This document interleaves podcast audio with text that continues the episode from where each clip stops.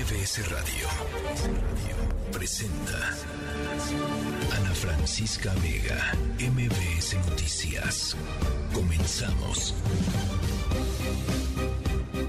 5 de la tarde en punto, ¿cómo están? Me da mucho gusto que me acompañen esta tarde. Yo soy Ana Francisca Vega. Hoy 14 de marzo, martes 14 de marzo de 2023. Mucha información esta tarde. Se activa alerta amarilla por segundo día consecutivo por pronóstico de rachas de viento fuerte durante la tarde-noche de hoy en todas las alcaldías aquí en la Ciudad de México, desde pues desde el domingo, ¿no? ¿Qué tal los ventarrones? Domingo, lunes y hoy y hoy martes estaremos conversando sobre ello. Ya hay algunos eh, reportes de eh, árboles caídos en distintos lugares de la Ciudad de México. Vamos a estar conversando también sobre la respuesta del gobierno de los Estados Unidos en voz del embajador de los Estados Unidos en México a lo que dijo el presidente López Obrador ayer de que en Estados Unidos eh, es menos seguro que, que nuestro país. Dice que en Salazar, México también es inseguro. Dice lo obvio, pues, pero bueno, lo dijo y eso es lo, eh, lo relevante y lo que hay que, lo que hay que destacar. Hay una respuesta de eh, Ken Salazar, el embajador de los Estados Unidos en México. Estaremos conversando sobre el tren Maya. Hay un nuevo diagnóstico de varias organizaciones que volvieron a recorrer a pie, caminando, parte de lo que está pues ya digamos de, selva destruido por el, por el tren Maya eh, y hay una petición muy concreta que le están haciendo al presidente López Obrador. Estaremos conversando sobre eso, estaremos conversando con Luis Miguel González eh, sobre el proceso también de selección de los cuatro aspirantes a un eh, asiento en el Consejo General del Instituto Nacional Electoral. Hoy eh, termina eh, la revisión de la idoneidad de las personas inscritas que van a continuar en el proceso. Así es que es un día, es un día importante y por supuesto. Ricardo Zamora y su tecnología funcional. Seguiremos conversando sobre em, inteligencia, inteligencia artificial. En esta ocasión, Zamora nos dice vamos a echarle un ojito a lo que está pasando en los negocios, que es verdaderamente alucinante. Bueno, saludo primero que nada a toda la gente que nos está escuchando aquí en el Valle de México a través del 102.5, también allá en Ciudad del Carmen, en Torreón, en Ixtapas y Guatanejo, en Felipe Carrillo Puerto, en Reynosa. Gracias por ser parte de este espacio informativo. Los invito también a conectar a través de redes sociales, Twitter, arroba Ana F. Vega, Instagram y Facebook, Ana Francisca Vega Oficial. Les dejo nuestro número de WhatsApp, 55 43 77 1025. Y recuerden, siempre nos pueden escuchar a través de nuestra aplicación que pueden bajar en cualquiera de las tiendas de aplicaciones o en nuestra página web mbsnoticias.com. Arrancamos.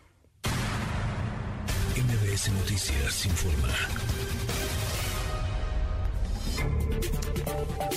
Hatsiri Magallanes, el embajador de los Estados Unidos en México, Ken Salazar, respondió a los dichos del presidente López Obrador del día de ayer, quien eh, aseguraba que México es más seguro que los Estados Unidos. ¿Cómo estás, Hatsiri? Buenas tardes. Así es, ¿qué tal Ana? Muy buena tarde. Pues sí, ya hubo una reacción de parte del embajador de Estados Unidos aquí en nuestro país, Ken Salazar, y es que dice que también en México pues hay problemas de inseguridad, no solo en Estados Unidos. Precisamente esto luego de los dichos del presidente Andrés Manuel López Obrador respecto a qué es más seguro aquí, el territorio nacional. Entrevistado tras inaugurar el sexto simposio de ciencias forenses, el diplomático aseveró que violencia existe en ambas naciones, por lo que es necesario trabajar de forma coordinada. Dijo que para el gobierno de Joe Biden es prioridad desmantelar a los cárteles, pero siempre respetando la soberanía de México. Vamos a escuchar cómo lo dice lo tenemos que trabajar en los Estados Unidos, también aquí en México, ¿no? Y en los Estados Unidos, en ciudades grandes, en ciudades chicas, donde quiera hay problemas de seguridad, también acá en México, ¿no? Entonces la realidad es que existe violencia en México, también en los Estados Unidos, y tenemos que trabajar en todo esto como socios, ¿no? Reconociendo que hay problemas en lugares en México, lugares en los Estados Unidos también, ¿no? Lo que pasó en Tamaulipas, lo que pasa en otros estados por la frontera, ahí donde se ve el poder de los carteles, eh, es realidad. Entonces, eh, desmantelar los carteles es prioridad del presidente Biden y de los Estados Unidos, pero siempre trabajándolo como socios con México y con respeto a la soberanía de México. Y durante su mensaje en este evento pidió reconocer que ambas naciones tienen ese desafío de combatir a estos cárteles de la droga que han generado, pues sin duda, violencia y también muchas muertes en la frontera. Vamos a escucharlo nuevamente. Se tiene que reconocer el desafío, el problema que tenemos. Decir que el cartel ahí, que el del Golfo, que se comenzó de los 1930, pues nomás está, sí, pero no tiene que ser así. O los carteles del Pacífico, algunos les dicen Sinaloa, que es el nombre, pero es más el Pacífico. O los otros, ustedes los conocen. Que así debe de ser. A eso no lo aceptamos nosotros. Eso aceptamos que vamos a trabajar con México a la mano para desmantelarlos, porque hacen violencia, traen la inseguridad, traen la muerte. Bueno, finalmente al ser cuestionado si agencias estadounidenses como el FBI o la DEA tendrían esa apertura para trabajar aquí en México, respondió que se debe tener confianza en las autoridades estadounidenses. El reporte que tenemos, Ana. Muchas gracias, Katsiri. Buena tarde. Muy buena tarde, interesante lo que dice el embajador de los Estados Unidos en México. Ya les platicaba aquí en la ciudad, se activó nuevamente la alerta amarilla en varias alcaldías eh, por fuertes vientos, lluvia e incluso posible caída de granizo. Juan Carlos Alarcón, ¿cómo estás? Buenas tardes. Efectivamente, Ana, me da gusto saludarte. Muy buenas tardes. Otro día más de fuertes vientos y ahora acompañados de lluvias en Ciudad de México y las corporaciones encargadas de las emergencias se encuentran en alerta permanente para atender los llamados de la ciudadanía.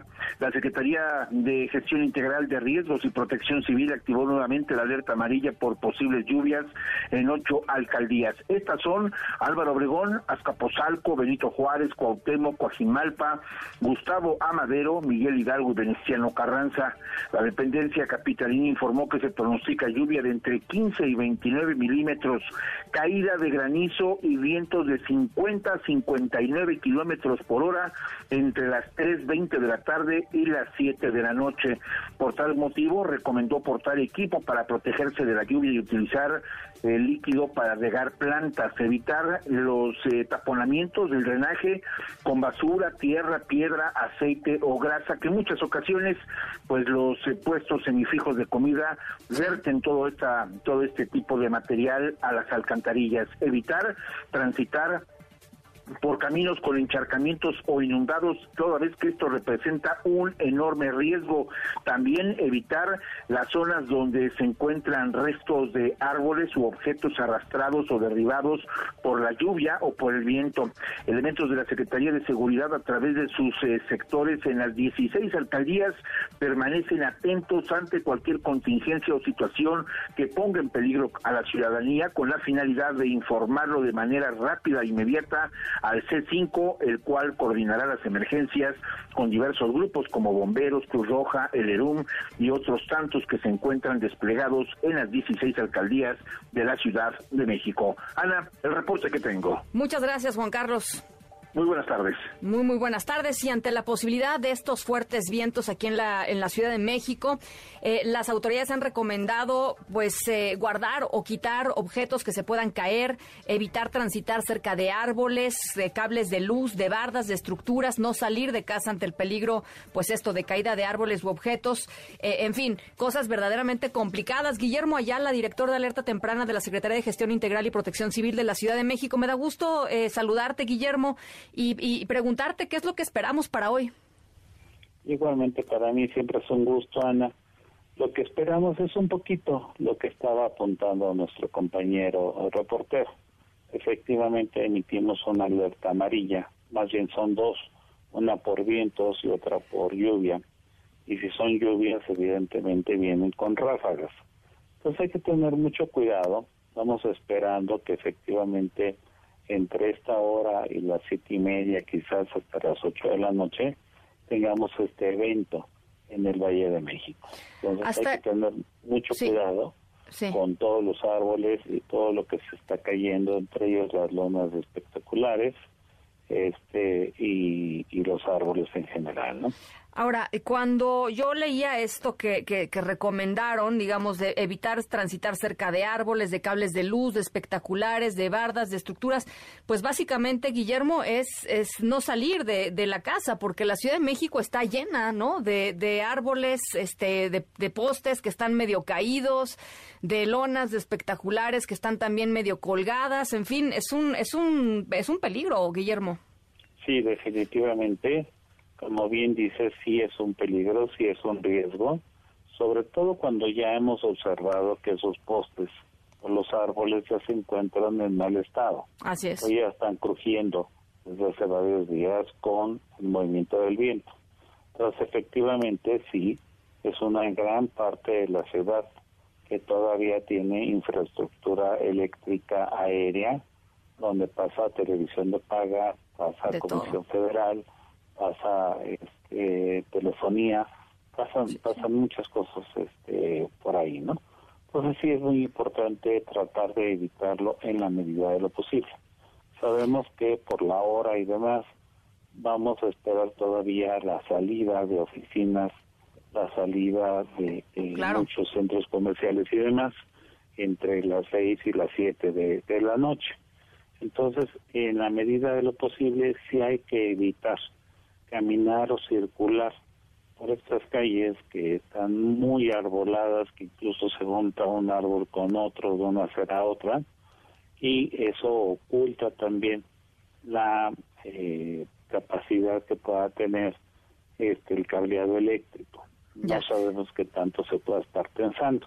Ya. hay que extremar, sí, precauciones, evitar correr el menor riesgo posible y sobre todo algo que nos ha mencionado hasta ahorita, que es el subir a las azoteas, sea el tamaño que sea el nivel, dos pisos, tres pisos, quince pisos, veinte pisos, hay que evitar a toda costa seguir haciendo algún trabajo que estuviéramos este, iniciando ayer, el día de hoy, y suspenderlo de inmediato. Ya, eh, ese, es un, ese es un dato muy importante. Yo nada más quisiera preguntarte por último, Guillermo, eh, justamente porque llevamos tres días, digamos, en este, con este, con estos climas, eh, no, no diría extremos, pero sí, sin duda, en algunas partes de la ciudad el viento ha sido muy, muy fuerte y ha provocado justamente la caída de árboles. ¿Hay planes o hay programas ya en marcha de los cuales no sepamos para evaluar eh, la, pues el, el, riesgo que hay de, ciertas especies de árboles en la Ciudad de México. Me estoy imaginando, por ejemplo, los eucaliptos, eh, como el que se cayó sobre Calzada de las Águilas eh, el domingo pasado, que son árboles muy altos, con raíces muy superficiales y que tienden a caerse. Y, y, me imagino debe haber algún plan para tratar de, lidiar con todos estos especímenes, digamos, que están ahí y que pueden ser muy peligrosos. Sí, por supuesto que sí. Y ese plan es un plan interinstitucional. Esto es, participamos nosotros en observación, en recabar los reportes de dónde se encuentran, donde la ciudadanía nos está reportando. Por otro lado, los reportes que recibe el heroico cuerpo de bomberos, pero principalmente que la información la tenga el área de servicios urbanos de la Secretaría de Obras, y lo tengan también las alcaldías para ah, que que le ganemos la carrera a las lluvias. Pues sí. Hay que estar ciertos que en un par de meses ya vamos a tener lluvias francas, este, esperemos que así sea en, en la Ciudad de México, que además urge que, que llueva y llueva bien, y para eso tenemos que estar muy preparados, así como ya lo estamos en el desasolve de las presas de, este, de regulación que existen en Magdalena Contreras, en Coajimalpa, en Álvaro Obregón. Entonces, eh, si ya pudimos con las presas, tenemos que poder también con los árboles. Eh, para la, gente que nos está escuchando, nada más eh, preguntarte, Guillermo, si tienen algún reporte de un árbol que vean débil o que vean, digamos, dudoso o de algún espectacular. ¿A dónde hablan, Guillermo? Es muy importante la, la pregunta, Ana, qué bueno que la haces. Es muy importante reportarlos preferentemente al Locatel, al 55 56 58 11 11, para que desde Locatel se pueda ir esta información y ahí tenemos un comando de lluvias en donde participan todas estas instituciones. Bueno, pues ahí está, 55, 56, 58, 11, 11. Gracias, Guillermo. Estamos en comunicación, ¿te parece? Por favor, Ana, lo que se ofrezca, estamos muy pendientes. Muy buena tarde. Gracias, muy buena tarde también para ti, Guillermo Ayala, de Protección Civil, Gestión Integral y Protección Civil aquí en la Ciudad de México. Las 5 con 15. MBS Noticias informa.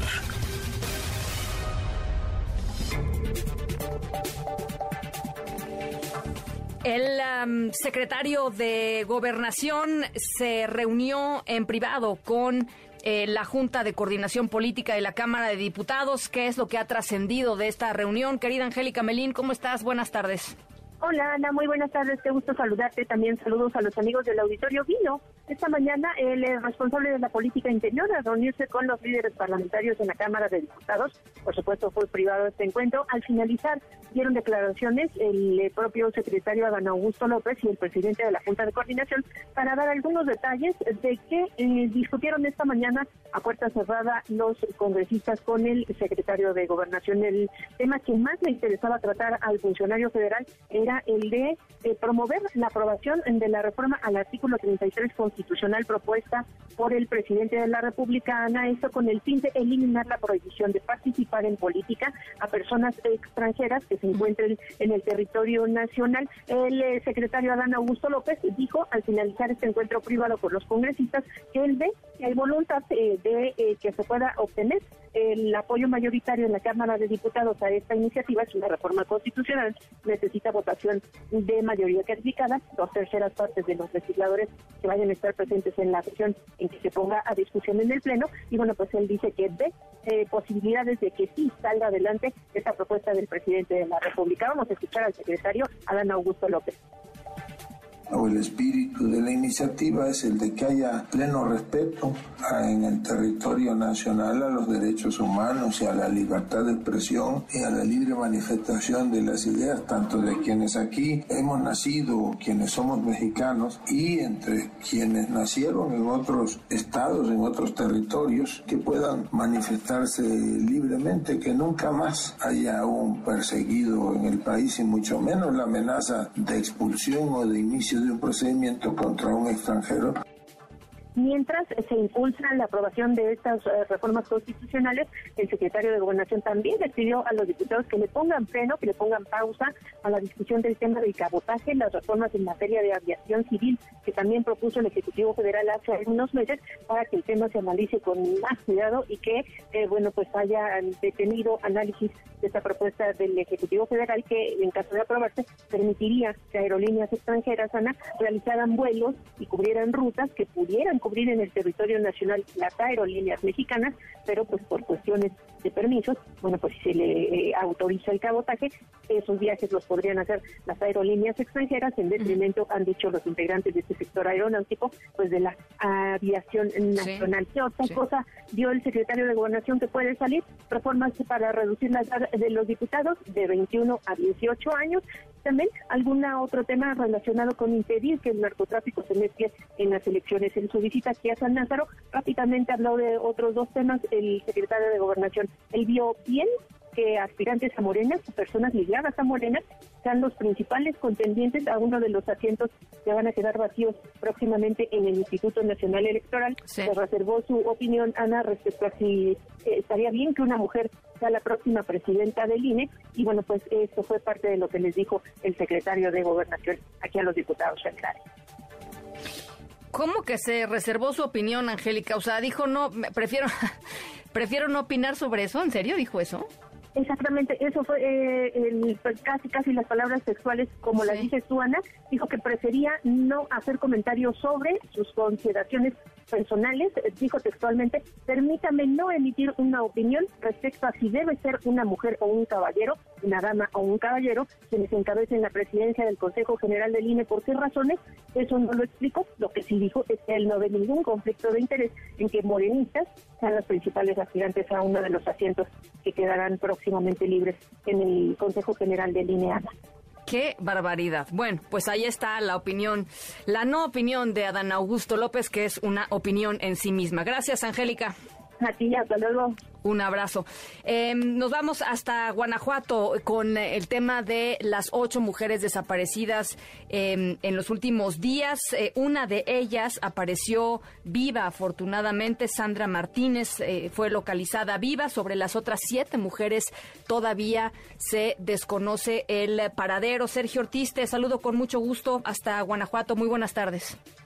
Ana Francisca, buenas tardes. Te saludo también con muchísimo gusto, por supuesto, a nuestro auditorio. Bueno, pues a través de redes sociales, el protocolo Alba Guanajuato desactivó la alerta para la, localización de Sandra Martínez, hermana de una de las jóvenes desaparecidas del grupo. Según información de familiares, ella había sido vista por última vez el jueves pasado después de asistir a declarar sobre la desaparición de su hermana en el Ministerio Público. Sin embargo, bueno, pues este lunes, ya casi a medianoche, la red social de Protocolo Alba Guanajuato se anunció la desactivación de la alerta al dar con el paradero de la mujer. Hasta el momento se desconocen mayores datos al respecto se estará a la espera de alguna información por parte de las autoridades. Por lo pronto, bueno, pues continúa la búsqueda de este grupo de seis mujeres que desapareció el pasado martes 7 de marzo en la ciudad de Celaya, aquí en Guanajuato. A las 6 de la tarde del pasado 7 de marzo se les vio juntas por última vez en el camino que conduce a San José, Guanajuato, en el fraccionamiento Álamo Country Club, donde, hay que resaltarlo, hace unos años fueron detenidos familiares de José Antonio Yepes Ortiz, alias El Marro. Estos sitios donde desaparecieron eh, las mujeres, las seis mujeres, bueno, pues son colindantes con la comunidad de Santa Rosa de Lima del municipio de Villagrán y bastión del cártel Santa Rosa de Lima. De las seis mujeres, hay que recordarlo también, cuatro tienen entre 19 y 25 años de edad, mientras que las otras dos restantes tienen 42 y 48 años de edad. Te comento a Ana Francisca, en lo que va del año, 81 mujeres han sido reportadas como desaparecidas o no localizadas aquí en el estado de Guanajuato. Celaya es el municipio con más casos, con 17, esto según información de la Comisión Nacional de Búsqueda. Ana Francisca. Eh, y dime una cosa, eh, ha, dicho algo las autoridades con respecto a las líneas de investigación, el fiscal de Guanajuato? Es decir, ¿tenemos alguna idea de por dónde pueda ir? Eh, porque digamos que seis mujeres desaparezcan así, pues no, no sucede todos los días, Sergio. Mira, Ana Francisca, ayer de hecho el, fiscal decía que tienen una línea de investigación muy específica, sin embargo, no quiso profundizar eh, en el caso debido a, bueno, pues dijo, eh, para no entorpecer las investigaciones, sin embargo, hay que resaltarlo, es un lugar controlado por el cártel Santa Rosa de Lima y también hay que resaltarlo, es un lugar a donde el cártel Jalisco Nueva Generación tiene disputa con, con este cártel, con este cártel, perdón. Por otro lado, alguna otra autoridad del estado de Guanajuato tampoco ha dado información al respecto. Los únicos que ofrecieron información, eh, como lo acabamos de escuchar, fue la Comisión Nacional de Búsqueda, dando, dándonos la cifra de 81 mujeres que hayan sido reportadas como desaparecidas o no localizadas aquí en el estado de Guanajuato. Bueno, pues es verdaderamente tremendo y seguimos, por supuesto, eh, en el caso. Gracias, muchas gracias, Sergio pendiente, Ana Francisca. Buenas tardes. Gracias, muy buena tarde. Eh, esta mañana, esta mañana eh, había un olor eh, importante en la zona metropolitana de Monterrey, un olor desagradable, llamémoslo así, que provocó que se cancelaran incluso las, las clases en la zona metropolitana de Monterrey. ¿Qué es lo que ha dicho el gobernador Judith Medrano? Te saludo con gusto hasta Monterrey. ¿Cómo van las cosas? Hola, ¿qué tal? te saludo con gusto y te quiero mencionar que efectivamente un fuerte olor a gas o químicos en al menos seis municipios del área metropolitana de Monterrey alertaron a las autoridades de protección civil del estado de Nuevo León. Las llamadas del número de emergencia 911 mencionaban sobre un fuerte olor a gas en el ambiente. Incluso a través de redes sociales, otras personas dijeron que el olor se percibía o parecía a orines de gato. Ante este penetrante olor y constantes llamados, los cuerpos de auxilio realizaron pues recorridos por colonias de los municipios Monterrey, Guadalupe, Apodaca, también San Nicolás, Juárez y García, sin que se conociera el origen del mismo. Pero ¿qué fue lo que pasó, Ana? Pues el gobernador Samuel García Sepúlveda dijo que todo apunta a la refinería de Pemex situada en el municipio de Cadereyta aunque hay que hacer una aclaración. Dice que las indagatorias continúan. Pero ¿qué fue lo que dijo Samuel García respecto a este fuerte olor que duró prácticamente varias horas? Vamos a escucharlo.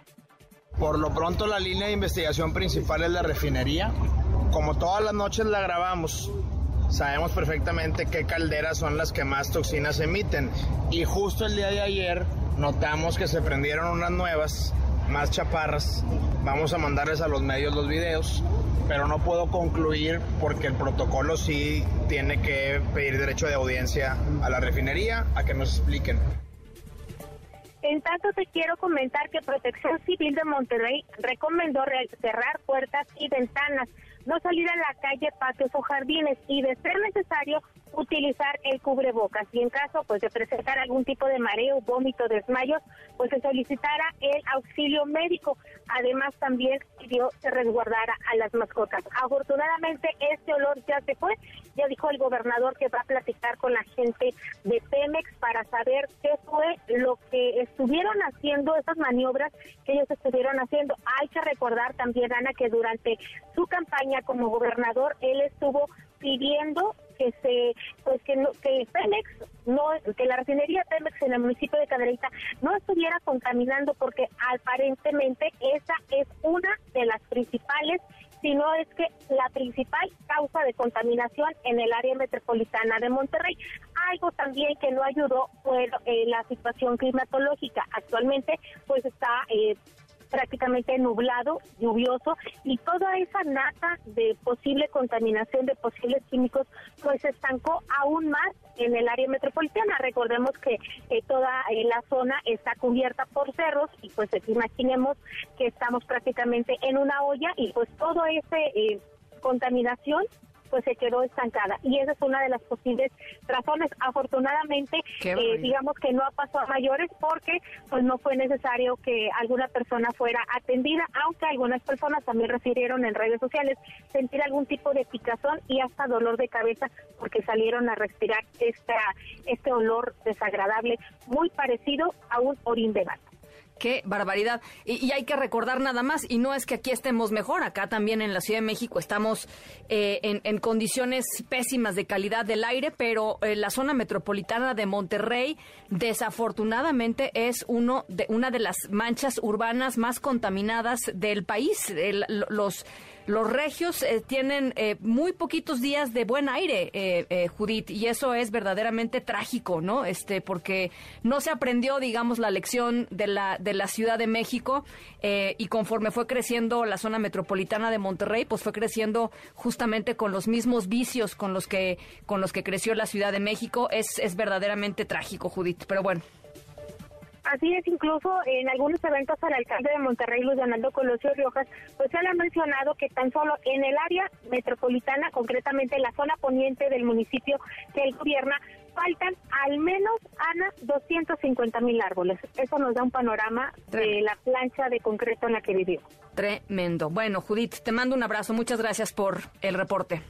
Un abrazo para ti, Ana las 5 con 28 en, y el presidente López Obrador, pues e, e, era evidente que iba a reaccionar a lo que sucedió ayer, que fue la restitución de Edmundo Jacobo como secretario ejecutivo del INE, después de que logró la suspensión definitiva que lo regresó a, su cargo. Dijo que eh, Edmundo Jacobo es un hombre que forma parte de la camarilla que controla al INE desde hace varias décadas y que dice él ha permitido fraudes a la ley y a la democracia, aún a pesar de pues que él ganó con este INE, de que 20 gobernaturas las ha ganado con este INE, en fin, de que las transiciones han sido con este INE, en fin, esto es lo que dice el presidente López Obrador.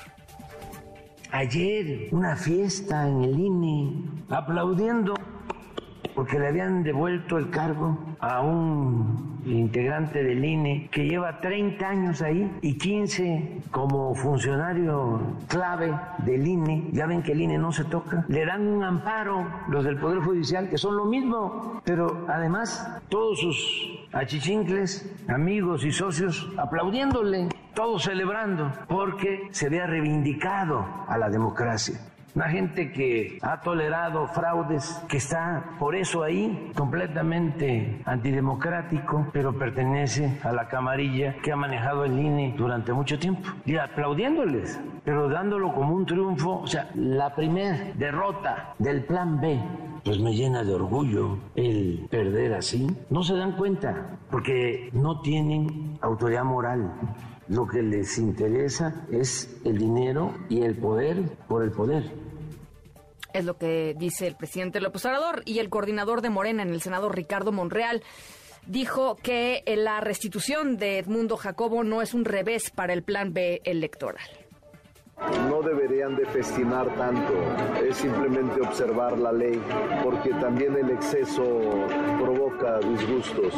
Yo no creo que sea motivo para este desbordado, júbilo, júbilo. Eh, yo creo que hay que actuar con ponderación.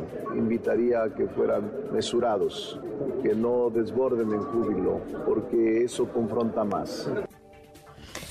Bueno, pues ahí está parte de lo que ha sucedido, parte de lo más importante del día. Y yo, perdón, pero sigo sin poder superar las declaraciones del secretario de Gobernación, Adán Augusto López, al que se le preguntó si estaba de acuerdo o no con que una mujer, por primera vez en la historia, encabezara eh, al Consejo del Instituto Nacional Electoral y dijo que se reserva su opinión pues si no quiere que lo diga, ¿no? Que lo sostenga. O sea, si no quiere que una mujer lo haga, que lo sostenga. Si esa es la opinión del secretario de Gobernación, ah, hijo, pues con razón, ¿no? Pues con razón. Em, en fin, me parece trágico que no pueda ni siquiera hilar una respuesta, eh, pues, diplomática al respecto, ¿no? Que diga, me reservo mi opinión. Bueno pues ahí está. Como decía hace ratito, reservarse su opinión es una opinión en sí misma. Las 5 de la tarde con 31 minutos. Vamos a la pausa. Regresamos con el tema del tren Maya. Estamos en la tercera de MBS Noticias. Yo soy Ana Francisca Vega. No se vayan. Volvemos. En un momento regresamos. Continúas escuchando a Ana Francisca Vega por MBS Noticias. Continúas escuchando a Ana Francisca Vega por MBS Noticias. Hola, nos encontramos aquí en el, en el trazado del tren Maya, tren, Maya. Dice un letrero que ha colocado la Secretaría de Defensa Nacional. Prohibido traficar, traficar es un delito, pero se olvidaron de poner destruir no es un delito, depredar no es un delito. Nueve millones de arbolitos yacen aquí una tristeza y una indignación. Por eso el pueblo de Maya, el pueblo de México, de Yucatán, resiste. Resiste y la resistencia nos dará libres. Bueno, hace unos días eh, una serie de organizaciones de la sociedad civil volvió, eh, regresó a los territorios por donde está cruzando eh, la construcción del tren Maya para verificar pues exactamente qué es lo que está sucediendo. Están acusando de ecocidio y de etnocidio.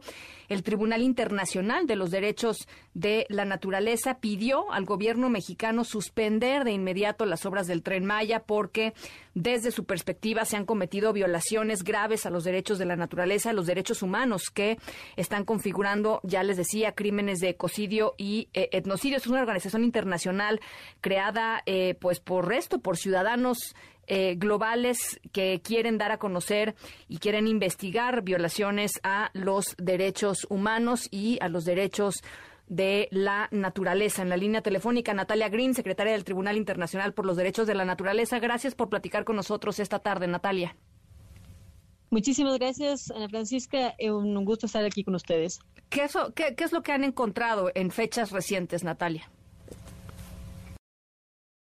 Justamente eh, los últimos días en la península de Yucatán. Eh, llegamos el día 9 de marzo, el día 10 estuvimos recorriendo varias comunidades, estuvimos en Pisté, estuvimos en El Señor, en Teosuco. El día 11 estuvimos en una audiencia eh, con varias comunidades, más de 28 testimonios que se dieron durante la audiencia de los derechos de la naturaleza y el día domingo estuvimos justamente en el tramo 5 eh, con cinco jueces que fueron que conformaron el panel del Tribunal Internacional de Derechos de la Naturaleza por el caso Tren Maya. Eh, realmente, Ana Francisca, fue eh, muy interesante estar ahí, muy impactante para por ver realmente en primera mano los crímenes que se están dando en esta región, eh, por como dicen, nos han dicho las comunidades, por el mal llamado tren Maya, que no es ni solo un tren, ni solo ni es Maya, como nos han dicho las comunidades. A ver, yo, yo quisiera pues contrastar lo que nos estás diciendo con lo que reitera el presidente López Obrador, su gobierno y eh, pues las, las, personas, digamos, que están eh, alrededor del proyecto del tren Maya, en el sentido de que a las comunidades se les consultó, de que se están haciendo las reparaciones medioambientales para que el impacto sea el menor. En fin, este, ellos dicen que no es tema. Eh, y yo sí quisiera contrastarlo con lo que estás diciendo, Natalia. Bueno, sí, muchísimas gracias por, por, esa pregunta. Es muy importante porque en efecto nosotros antes de ir a México, cuando tú haces solamente una búsqueda de lo que es el tren Maya, ves como un gran proyecto donde ha habido una consulta y no te imaginas lo que está sucediendo, pero escuchando a las comunidades ellos pueden atestiguar que la consulta no fue realizada, no fue ni previa, ni libre, ni informada y fue realizada de mala fe, en el sentido de que eh, las comunidades a la par, donde fueron supuestamente consultadas, había una secretaría donde les ofrecía, ¿no es cierto?, dádivas a cambio de que aprueben este proyecto en el cual no contaban con suficiente información. Eh, nos han dicho también los testimonios que este proyecto no cuenta con un plan maestro que nos diga exactamente qué implica el, el megaproyecto del tren Maya. Eh, hay aceptación de varios tramos de esta vía, sin embargo, no se toma en consideración que el megaproyecto del tren Maya es una gran eh, ferrovía que además viene acompañada con, con, polos de desarrollo, que viene además muy ligada con estas megagranjas porcinas, que viene ligada con una gran cantidad de otros proyectos que nunca se han visibilizado como un gran proyecto, un, eh, proyecto eh, maestro, eh, que por supuesto no se cuenta con esa información y que a la par, como tú dices, dicen, ¿no es cierto?, que se están tomando las medidas para eh, prevenir los daños y, y, mejorar, ¿no es cierto?, cualquier daño que pueda contrarrestarlos. Pero yo te pregunto a ti, nosotros estuvimos físicamente en una caverna eh, que, que estaba exactamente abajo de donde será el tren Maya en el, tramo 5, esta caverna con, con eh, eh, tierra muy porosa, ¿no es cierto? con tierra, es un terreno cástico. ingresamos a la caverna y será una caverna que será incrustada por pilares de cemento y de hormigón armado para que cruce un tren de alta velocidad que definitivamente destruirá estos acuíferos tan importantes que tiene la provincia de Yucatán, eh, que tiene Quintana Roo, y que, como bien nos decían los mismos buzos que están tan preocupados por la situación, eh, el rato que se dice este tren va porque va y porque es de seguridad nacional, realmente lo que es de seguridad nacional, Ana Francisca, es el agua que va a ser contaminada y que va a ser salinizada por el impacto de este tren y que no se está tomando en consideración, cuya reparación es imposible. Ahora, hay, hay, hay varias pistas, digamos, aquí funcionando. Hay varias, una pista que es la pista jurídica, que es la pista legal, en donde distintas organizaciones de la sociedad civil han buscado que a través de eh, los jueces separen las obras. Se ha logrado, al menos parcialmente, digamos, al menos en términos formales, eh, las obras continúan. Pero, ¿qué me dices eh, de, las comunidades, Natalia? Yo sé que algunas de estas comunidades están involucradas en estos instrumentos jurídicos para tratar de parar el tema pero eh, tampoco vemos, y, no estoy diciendo que a fuerza tendríamos que verlo, pero me gustaría, eh, eh, tú que estuviste ahí con ellos, nos, nos contaras, tampoco vemos una oposición abierta y cotidiana, digamos, en términos de acciones de, de, estas comunidades. ¿Qué está pasando ahí, Natalia? ¿Es miedo? ¿Es, es, es que tienen que trabajar para vivir y no pueden ir a... ¿Qué es? Definitivamente es miedo, Ana Francisca, cuando nosotros estuvimos ahí, en efecto, escuchamos y supimos de las acciones de organizaciones que han parado el tren y que se ha reanudado la construcción del tren por este tema de seguridad nacional y por esta idea de AMLO de el tren va porque va, ¿no? Eh, sin embargo, también eh, algo que pudimos presenciar es el amedrentamiento. Nosotros teníamos una reunión en eh, justamente la comunidad del Señor, donde estaban confirmadas 300 personas de varias comunidades que iban a asistir al encuentro con los jueces y dar sus testimonios. Y ah, cuando llegamos no había esa cantidad de gente, habían pocas personas que nos pudieron informar que no había la cantidad de gente eh, prevista porque la Guardia Nacional había pasado por sus territorios, por sus casas, diciéndoles que no participen en este, en este, en esta, en esta eh, mm. llamada de los jueces para escuchar sus opiniones. En la tarde tuvimos una eh, situación también, estábamos en Teosuco, estamos reunidos y vino la policía también a entrar, a tomar fotos, a preguntar qué estábamos haciendo allá. Y esto es una cotidianidad que viven las organizaciones que nos pudieron decir que están amedrentadas, que están eh, hostigadas y que eh, tienen mucho miedo de levantar su voz. Por eso fue tan importante la visita del Tribunal Internacional, porque pudieron estar en un mismo lugar comunidades de Chiapas, de Palenque, de, de, eh, Campeche, de Quintana Roo, de, de, Yucatán, comunidades que no se veían, que no se veían juntas, que no se veían en resistencia y que se veían debilitadas porque ellas creían que estaban solas. Sin embargo, pudimos visibilizar que hay una gran cantidad de personas, de comunidades, de organizaciones, de científicos, de organizaciones que están en contra de este proyecto y cuya voz no está siendo visibilizada. Así que te agradezco mucho por este espacio. Eh, finalmente te quisiera preguntar, Natalia, cuáles son los siguientes pasos, si es que los tienen ya eh, pues planificados de alguna manera. Por supuesto, espero que te haya podido llegar el comunicado de prensa que lo lanzamos justamente con el resumen del veredicto oral que dieron los jueces después de escuchar los testimonios de peritos y de comunidades. Eh, sin embargo, lo que se realiza eh, ahora es una, eh, un veredicto escrito un veredicto que lo queremos desarrollar tanto en español como en maya, reivindicando la lengua maya, y que es un testimonio, es un veredicto que lo desarrollan los jueces que participaron en el tribunal en México. Sin embargo, también se abre a, a, los comentarios y firmas de los más de 60 jueces que conforman nuestra Asamblea de Jueces del Tribunal Internacional por los Derechos de la Naturaleza. Una vez que esto, este veredicto esté listo, se lo hará llegar tanto a, las comunidades, a las organizaciones que participaron, como a las autoridades de Ana Francisca que también fueron convocadas al tribunal y que no asistieron. Bueno, pues por supuesto estamos en este tema. Gracias por platicar con nosotros. Muy interesante eh, eh, esta visión, ¿no? Después de haber ido y visitado y estado ahí en, en los últimos días, ya eh, después de todos los eh, eh, pues pasos que ha habido y de todo esto que ha sucedido en torno a las suspensiones definitivas, los amparos, en fin, las obras continúan y ahí está y ahí están organizaciones internacionales documentando lo que está sucediendo en la región. Te agradezco mucho, Natalia. Estamos en comunicación.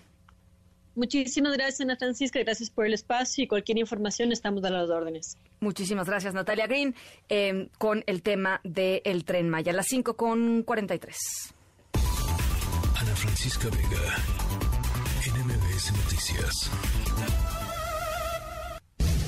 El patriarcado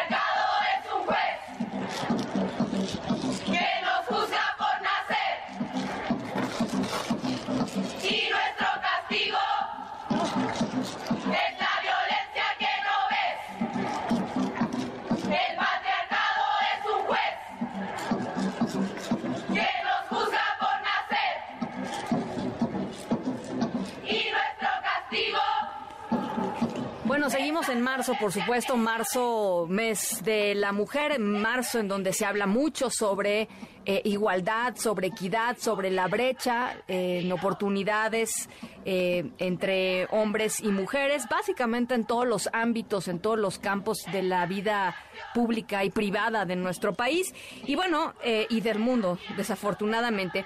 Eh, y a pesar de, de lo importante y de los cambios que sí han sucedido, porque también han sucedido cambios eh, importantes eh, eh, al respecto de este tema y al respecto de la conciencia, digamos, feminista en nuestro país, em, pues todavía está lejos la igualdad, sobre todo en algunos, en algunos ámbitos.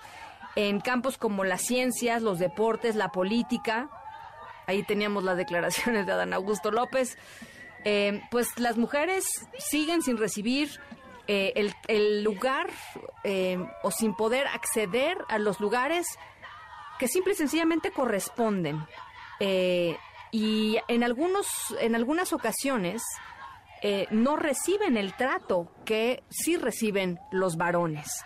Nuestra historia sonora de hoy tiene que ver justamente con eso. Y cuando yo la leí, pensé que era broma.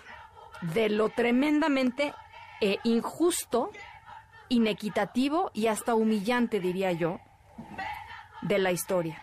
Eh, y además tiene que ver con un grupo de mujeres excepcionales en su campo, en lo que hacen. En lo que hacen son, pues, excepcionales. No cualquiera hace lo que ellas hacen. Y aún así, uff, ahorita les voy platicando eh, en qué situación se encuentran. Las 5 con 46, vamos a la pausa, regresamos con mucho más. Luis Miguel González eh, y las consecuencias que ha tenido la quiebra del banco Silicon Valley Bank. Estamos eh, en MBS Noticias, yo soy Ana Francisca Vega, no se vayan, volvemos con mucho más. El patriarcado es un juez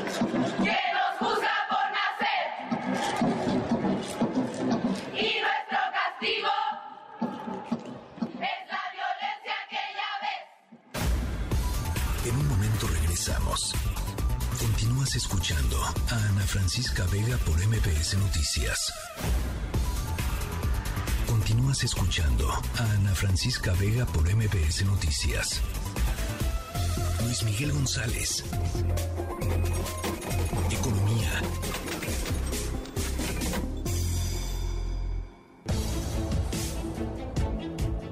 Luis Miguel González, ¿cómo estás? Ana Francisca Vega, muy bien, ¿y tú? Bien, me da gusto eh, escucharte y para continuar conversando sobre las repercusiones que han tenido la quiebra de estos dos bancos allá eh, en Estados Unidos, eh, tú tenías importantes pues puntualizaciones con respecto a pues esto, ¿no? Este temblor y cuáles han sido las réplicas y las consecuencias que ha tenido. ayer literalmente medio mundo estaba parado de cabeza diciendo esto puede ser el principio de algo terrible. Creo que con mucha razón algunas voces cuerdas decían eh, hay que darle algo de tiempo para saber cómo funciona.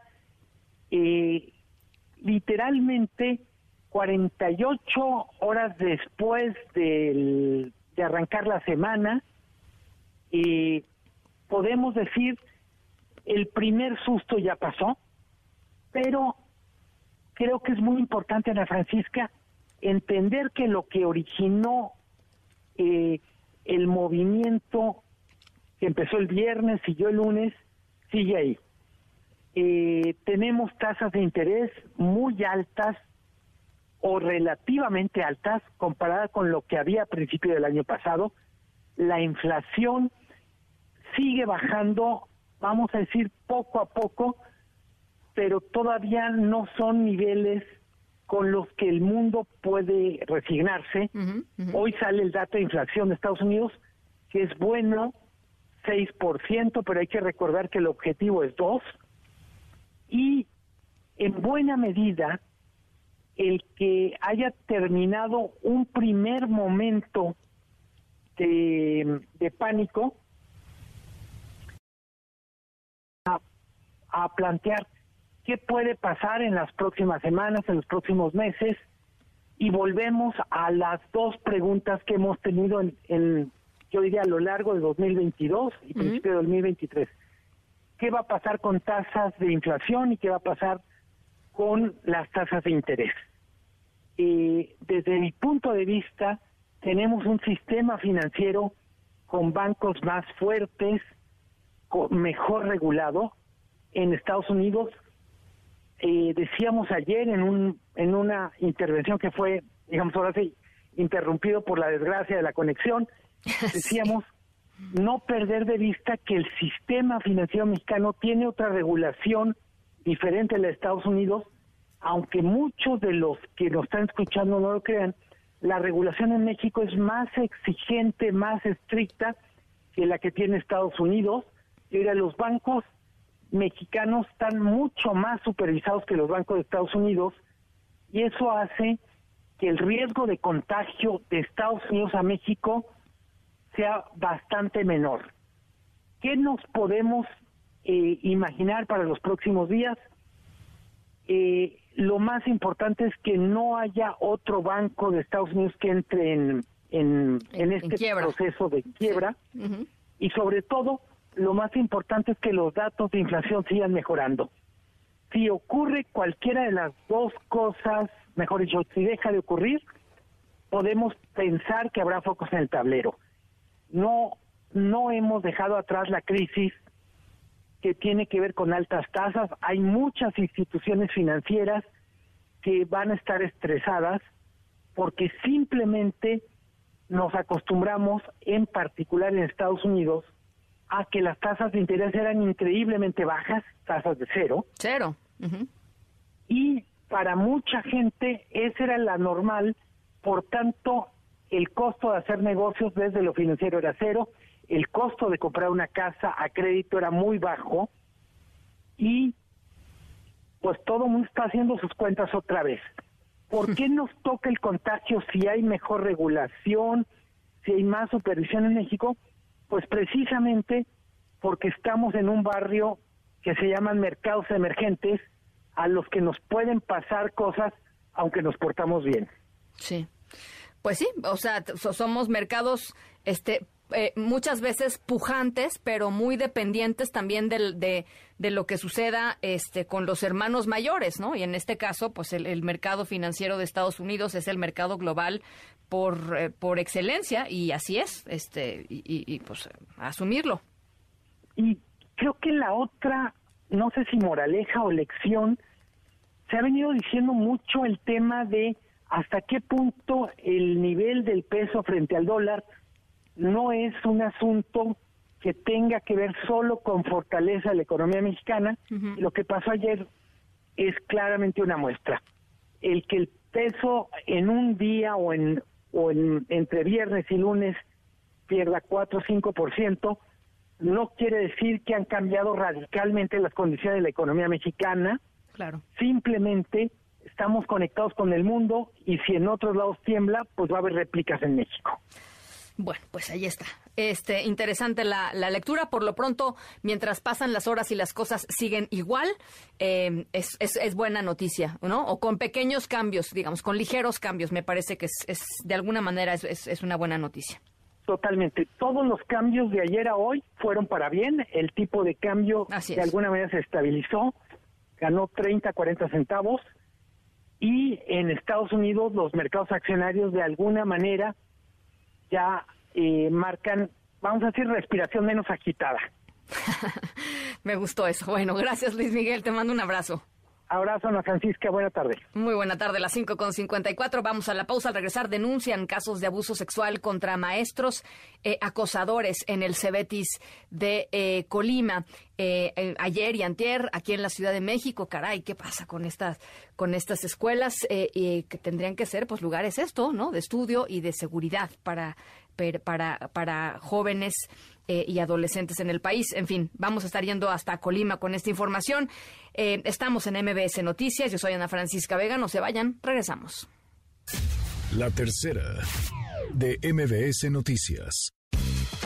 En MBS, noticias que ponen de buenas inversión social anual de 37.111 millones 507.200 pesos, la secretaria del Bienestar Ariadna Montiel encabezó en los municipios mexiquenses de Cuautitlán Izcalli, Atizapán de Zaragoza y Tlalnepantla la entrega de tarjetas para el bienestar a nuevos derechohabientes de la pensión para las personas adultas mayores de 65 años. Al presentar el reporte quincenal Pulso de la Salud en Palacio Nacional, la Secretaría de Salud dio a conocer que desde que inició este 2023 la pandemia por COVID-19 continúa en un periodo de reducción de la transmisión y se mantiene en el mínimo histórico desde 2020, con una ocupación de 5% de camas generales y 1% de camas para personas críticamente enfermas. Con el objetivo de entregar en el primer trimestre de 2024 las seis nuevas unidades médicas que actualmente se construyen en Jalisco, Guerrero, Tamaulipas, Coahuila, Baja California Sur y Chiapas, el titular del ISTE, Pedro Centeno, se reunió con desarrolladores de los proyectos para verificar que avancen en tiempo y forma, ya que se trabaja mediante la modalidad llave en mano que contempla la obra civil y toda la infraestructura para brindar servicio de primera mano a derechohabientes. Con información de Lourdes González, Sheila Amador. En MBS, noticias que ponen de buenas. En un momento regresamos. Continúas escuchando a Ana Francisca Vega por MBS Noticias. Ya estamos de regreso. Ana Francisca Vega en MBS Noticias.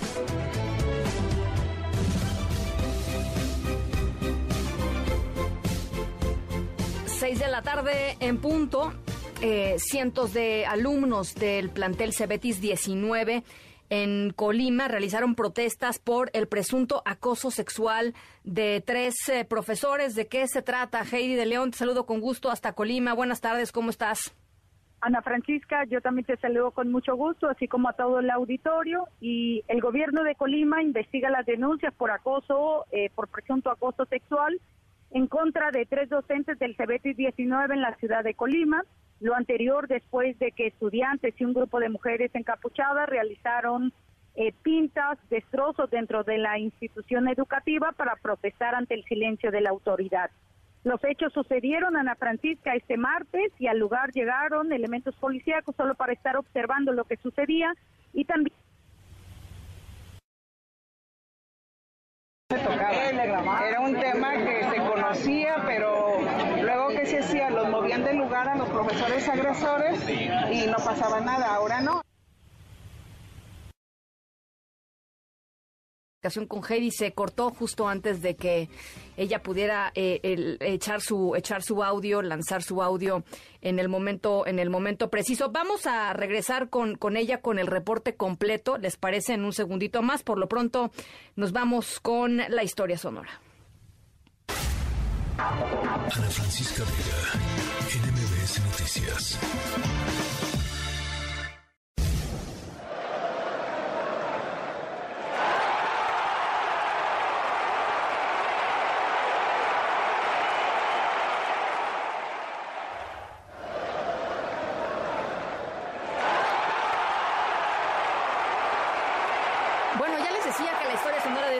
Con em, un grupo de personas excepcionales y con una injusticia enorme.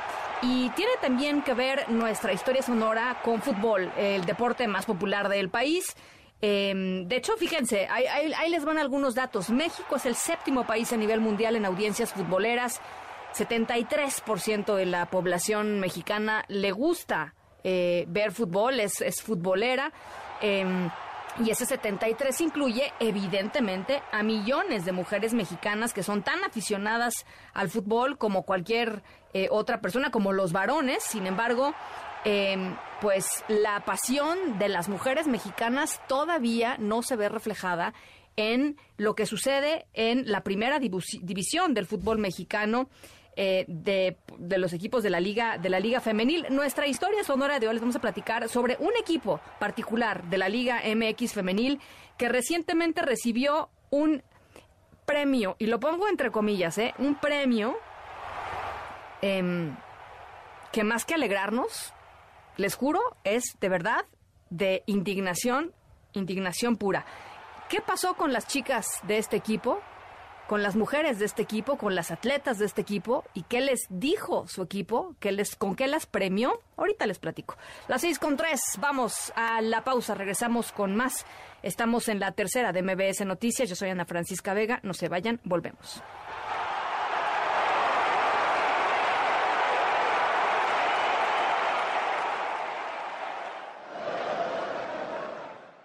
En un momento regresamos. Continúas escuchando a Ana Francisca Vega por MBS Noticias.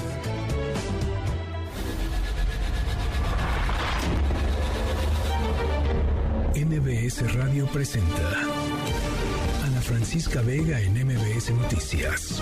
Continuamos.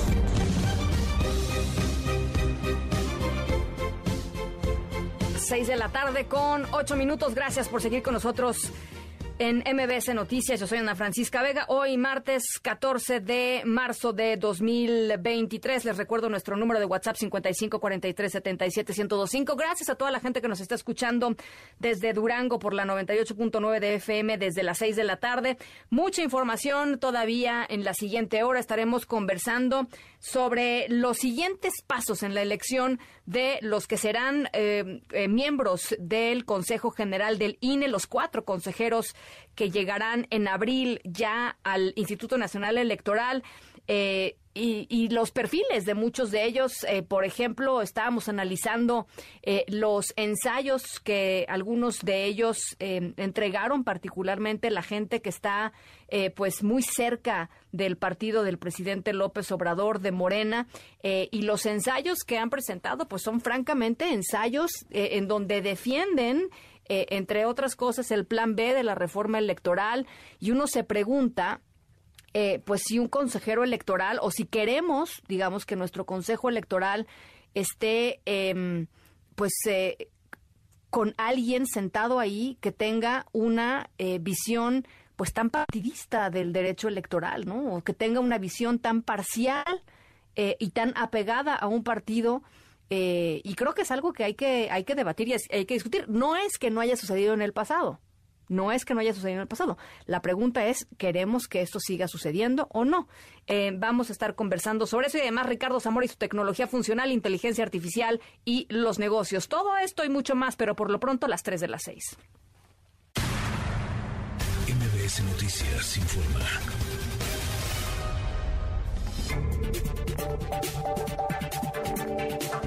El Banco de México habló sobre la desaceleración económica en los Estados Unidos como uno de los principales factores de riesgo para la economía mexicana, pero también habló sobre la inseguridad en nuestro propio país. Eh, pues esto como un tema que preocupa y que tiene una implicación muy directa en nuestra economía. Citlali Sainz, ¿cómo estás? Buenas tardes. ¿Qué tal, Ana? Buenas tardes a ti también a nuestros amigos del auditorio. El Banco de México reveló que la inseguridad que se vive en el país, así como la desaceleración económica de los Estados Unidos, son los principales factores de riesgo para la economía mexicana, incluso mayores que el alza de precios o la inflación.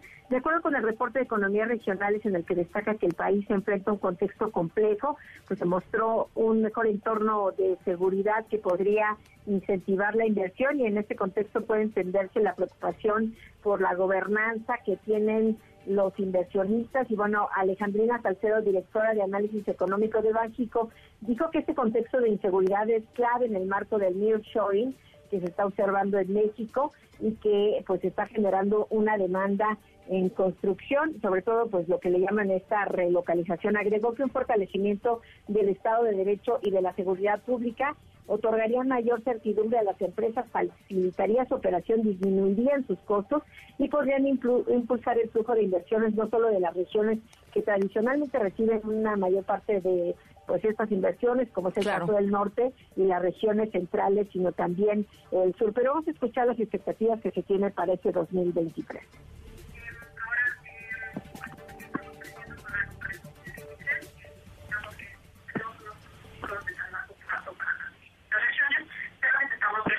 en el reporte regional y pronósticos que tenemos para el inicio del año, donde estamos viendo pues, la región centro-norte, sobre todo, en niveles elevados, y la región norte también. Recordar aquí que son dos regiones que tienen una orientación hacia el externo más, más, más importante, precisamente también relacionado con lo que ya mencionaba, ¿no? que son eh, como la pandemia generó pues, más, un choque más fuerte hacia los servicios, pero una dinámica mucho más favorable para la parte manufacturera y de estos eh, dos, dos, dos sectores son eh, más, más importantes.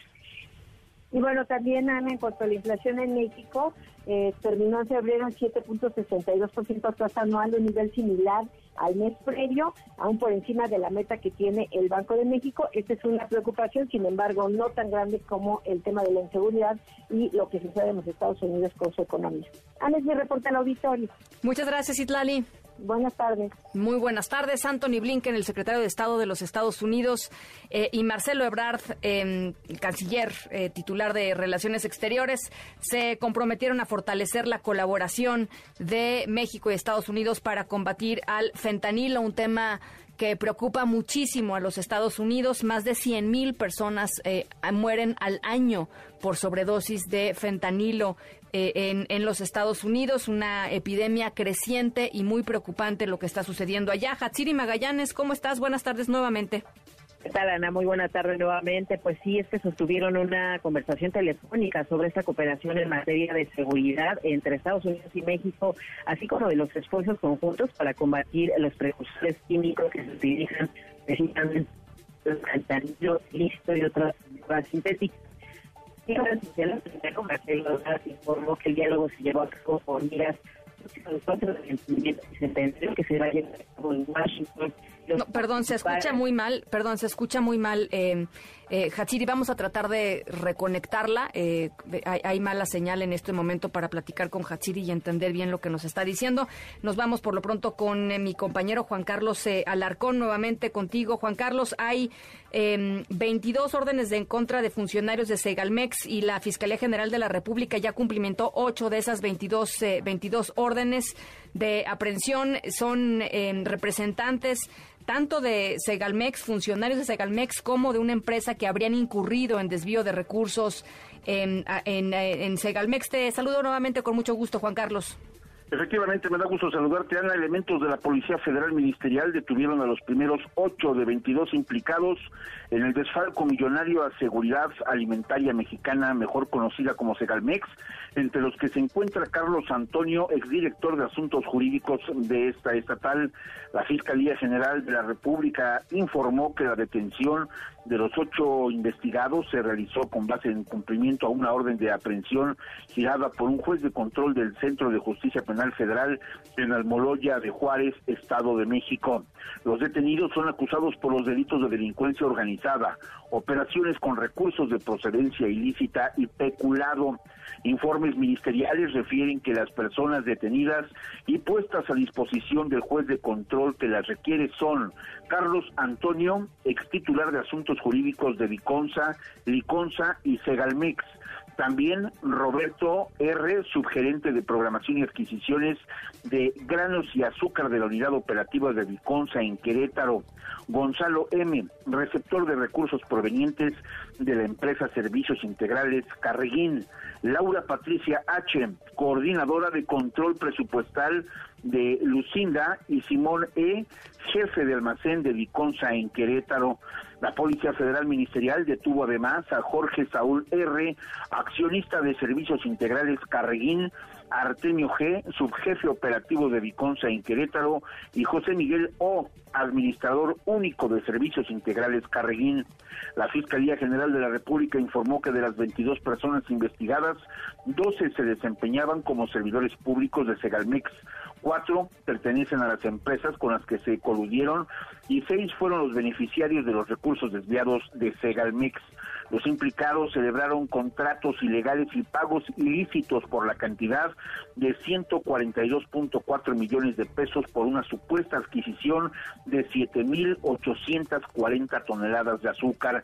Dicho insumo sería en beneficio de la población del país. Sin embargo, Ana, nunca lograron acreditar que las casi 8 toneladas de azúcar hayan sido entregadas legalmente a dicha empresa estatal. Y ese es el reporte que tengo. Muchas gracias, Juan Carlos.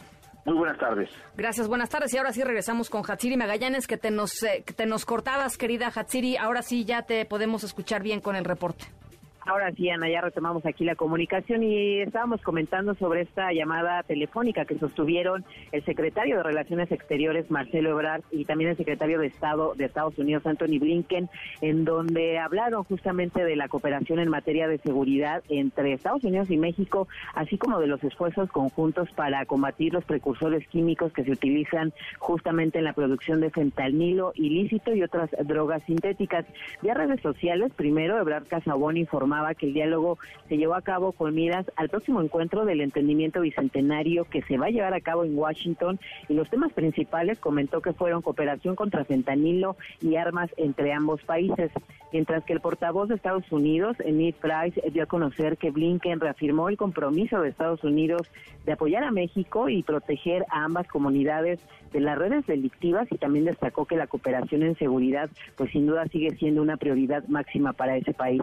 Además, hablaron sobre la delegación estadounidense de alto nivel a México, encabezada por la asesora de Seguridad Nacional de la Casa Blanca, Elizabeth Sherwood, que se enfocó, dice, en fortalecer las medidas de aplicación de la ley y también promover la seguridad ciudadana para desarticular la cadena de suministro de las drogas sintéticas y también, pues bueno, reducir los riesgos de su consumo. Finalmente, ambos funcionarios pues conversaron sobre el secuestro de los cuatro ciudadanos estadounidenses allá en Matamoros, Tamaulipas, hecho que tuvo pues el saldo de la muerte de dos ciudadanos estadounidenses y también una mexicana, hecho que ambos pues bueno lamentaron también en esta llamada telefónica.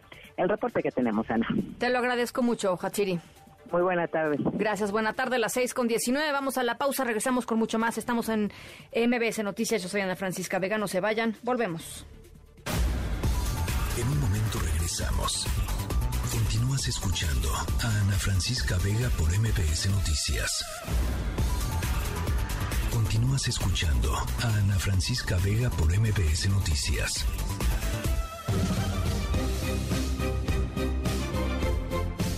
Seis de la tarde con 21 minutos. El Comité Técnico de Evaluación de Aspirantes al INE tiene hasta hoy para terminar la revisión de la idoneidad de las personas inscritas y que van a continuar en este proceso. Angélica Melín, otra vez muy buenas tardes. Ana, de nueva cuenta, gusto saludarte también, saludos a los amigos del auditorio otra vez. Así es, avanza este proceso de selección de los aspirantes al INE. Se renovarán cuatro asientos el próximo mes de abril en el Instituto Electoral y los diputados federales se están encargando de este proceso que hay que recordar, Ana, pues está impugnado, se ha llevado de manera atropellada y con eh, falta de transparencia por parte de las autoridades que están a cargo de este procedimiento, en específico el Comité Técnico de Evaluación, la Junta de Coordinación Política de la Cámara de Diputados. Hoy, ¿qué le tocó hacer al Comité Técnico de Evaluación? Fue, eh, pues hoy termina el plazo para que los siete integrantes de este organismo revisen en los expedientes de los 102 aspirantes varones que hasta este momento, Ana, siguen en, esta contienda y de las 101 mujeres que todavía siguen en evaluación para determinar cuáles perfiles son los idóneos y también para reducir a la mitad prácticamente la lista de los aspirantes que pasarán a la fase de entrevista a partir del próximo 17 de marzo. Estas entrevistas van a ser eh, realizadas en la sede de la Cámara de Diputados en privado. No se va a poder conocer el contenido de eh, las preguntas que les hagan a los aspirantes al INE y bueno, pues para cuando ya llegue la fase de entrevistas que será este 17 de marzo, como decíamos Ana, bueno, pues para ese momento ya la lista de aspirantes se habrá reducido a 100 100 hombres 100 mujeres de eh, los aspirantes que obtuvieron las mayores calificaciones en el examen y también pues los que consideren los integrantes del Comité Técnico de Evaluación cubren los perfiles, los em, elementos requisitos de idoneidad en su perfil. En este estudio que eh, está realizando hasta este día el Comité Técnico de Evaluación se van a tomar en cuenta determinados elementos, Ana, como el ensayo que debieron de haber presentado los aspirantes al inscribirse, su exposición de motivos, también su currículum y los resultados del examen. Así que, eh, pues sigue avanzando este procedimiento de selección de los consejeros del INE. Será en las próximas horas, posiblemente cuando hasta mañana, cuando haya información oficial del eh, Comité Técnico de Evaluación para determinar cuáles fueron los eh, perfiles idóneos y cuáles son los 50 aspirantes hombres y las 50 aspirantes mujeres que van a ser considerados para la fase de la entrevista y el material de estas entrevistas, de acuerdo a la convocatoria de selección, Ana, podrá ser del conocimiento público, pero hasta que terminen todas las entrevistas, esto para no darle ninguna ventaja a los participantes que sigan en esta evaluación, vamos a estar pendientes. Por supuesto, conversaremos en su momento. Gracias, Angélica. A ti, Ana, hasta luego. Buena, buena tarde. Y en la línea telefónica, Arturo Espinosa, abogado y consultor electoral, director del think tank el Laboratorio Electoral eh, Elecciones. Y más, gracias, Arturo, por conversar como siempre con nosotros. Y preguntarte en primer lugar, hay un, hay un reto muy importante, hay un desafío muy importante para el comité que está haciendo esta selección de las personas que serán parte del Consejo General del INE em, para finalmente armar las quintetas. Pero hay, digamos, muchos cuestionamientos en torno a a, lo que ha sido este proceso. Algunos de los cuestionamientos los ha tratado de eh, responder el propio comité, pero me parece que hay, que hay dudas eh, y que hay, pues esto, sí, cuestionamientos de los cuales hay que conversar, Arturo. ¿Cómo estás, Ana Francisca? Buenas tardes, me da mucho gusto saludarte. Eh, yo creo que efectivamente me parece que, digo, como todos los procesos de designación de consejeros, magistraturas, este, comisionados del INAI y demás, siempre son polémicos, siempre hay mucho en juego, pero creo que este en particular ha sido mucho más cuestionado y cuestionable que otros. Nos acordamos, la verdad es que desde que se designó el Comité Técnico de Evaluación, digamos, las dos personas que designó el INAI, me parece, personas eh, eh, no fueron cuestionadas, ¿no? Pero las designaciones de la Comisión Nacional de Derechos Humanos y posteriormente de la Junta de Coordinación Política, por su cercanía o su afinidad con el gobierno o con Morena, fueron sumamente cuestionados, ¿no? Incluso ha sido representante en los electorales del partido, yo creo que esto puso en entredicho varias cosas. Perdón, ¿sabes qué? Vamos a, perdón, vamos a hacer una, una, una pequeña pausita, eh, Arturo. Déjame que reconecten contigo porque se oye mal, se nos está cortando. No sé si sean los vientos, serán los vientos, los vientos, la lluvia, se ríen por acá. O nomás las malas colecciones de los celulares en el país, porque esa es la otra, ¿no? Uno no tiene ni, no tiene ni eh, ni vientos, ni lluvia, ni granizos, igual se cortan las llamadas cuando cuando eh, pues cuando queremos platicar con alguien. Vamos a vamos a regresar con él. Vamos a hacer un, un, una, un corte rapidísimo em, y vamos a reconectar con, con mi querido Arturo Espinosa porque es importante lo que él nos estaba diciendo. Hay eh, dudas en todos los procesos, claro, en todos los procesos, y todos son perfectibles, los procesos de selección de las personas que van a formar las instituciones del Estado mexicano. En este particular, pues hay mucho en juego, por supuesto, porque estamos hablando del INE y de la autonomía del INE, por un lado, y por el otro, em, pues porque sí ha habido ciertos elementos que eh, hacen que el proceso sea particularmente cuestionado y quizá cuestionable. Vamos a regresar con eso, las 6 de la tarde con 27 minutos. Em, regresamos con mucho más. Ah, ya está por aquí, ya está. Mi querido Arturo, creo que ya te tenemos eh, en una buena línea. Perfecto, qué, bueno. Eh, te decía Ana Francisca, yo creo que eh, estos procesos siempre son polémicos, siempre hay, hay muchas cuestiones debatibles y muchas cuestiones que son complejas de resolver, pero creo que en este caso ha sido más cuestionado y más cuestionable que en otras ocasiones. Desde la conformación del Comité Técnico de Evaluación, varios de los perfiles que lo integran son bastante cercanos o afines al gobierno o a Morena, uno de ellos incluso fue representante ante órganos electorales, y ahora en la etapa de los exámenes, me parece que también se abonó bastante eh, inconformidades no solo por los resultados, algunas personas que tienen cero trayectoria en, la materia o muy poca experiencia o no les conocemos la trayectoria y la experiencia salieron muy bien evaluados y otras personas con, con amplio camino recorrido en los temas electorales no lo hicieron. De hecho, en, redes sociales hubo varios comentarios y, y, mucho debate sobre la objetividad de las preguntas, la certeza sobre los resultados y creo que esto ha hecho, ha enrarecido todavía más este proceso. A ver, eh, el tema de la cercanía, creo que hay, que hablar francamente sobre esto. El tema de la cercanía de ciertos eh, candidatos eh, con el poder, con el partido Morena, con el presidente López Obrador, eh, no, no es nuevo, y lo decía hace ratito, eh, Arturo, no, no, todos los consejeros son seres este, que han estado exentos, digamos, de simpatías o de cercanías ideológicas con, con ciertos partidos. Al contrario, pues un poco se repartían, ¿no? Este, las, las, los asientos en el Consejo General. Eh, no en todos los casos, pero sí había casos pues que eran claramente identificables. ¿Te preocupa en este, en este sentido esto que estamos viviendo o te parece que es parte de la norma? A ver, me preocupa porque si bien siempre se ha hablado de los cuates y las cuotas, me parece que en este caso se ha llevado mucho más allá.